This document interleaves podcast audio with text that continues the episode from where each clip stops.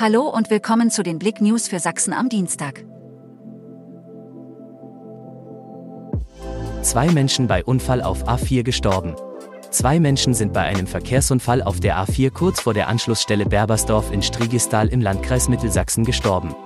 Ersten Erkenntnissen zufolge fuhr ein Auto mit vier Insassen zunächst auf einen LKW auf und stieß daraufhin gegen die Leitplanke, wie die Polizei am Dienstag mitteilte. Eigenes Tattoo-Studio. Junge Chemnitzerin erfüllt sich Lebenstraum. Mit 13 Jahren ließ sich Jacqueline Mennel heimlich ihr erstes eigenes Tattoo stechen. Damit begann eine Leidenschaft, die die Chemnitzerin nun zum Beruf macht. Die 28-Jährige eröffnete am Sonntag ihr eigenes Tattoo-Studio auf dem Kasswerk. Jeden Mittwoch bietet Fuck Love Tattoo einen Walk-in-Tag, das heißt spontane Tätowierungen ohne Terminbuchung. Schicksalskaninchen Athene sucht neues Zuhause. In der Mai-Ausgabe unserer Sorgenpfötchen stellen wir Kaninchen Athene aus dem Tierheim Langenberg in Westsachsen vor. Athene kam als eins von 18 Kaninchen durch schlechte Haltung ins Tierheim und sucht nun ein Zuhause. Sensation, Vogtland-Göels besiegen Erzgebirge Aue.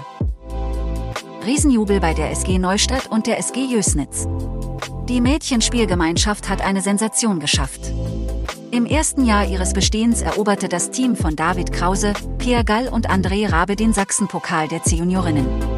Die Freude war riesengroß.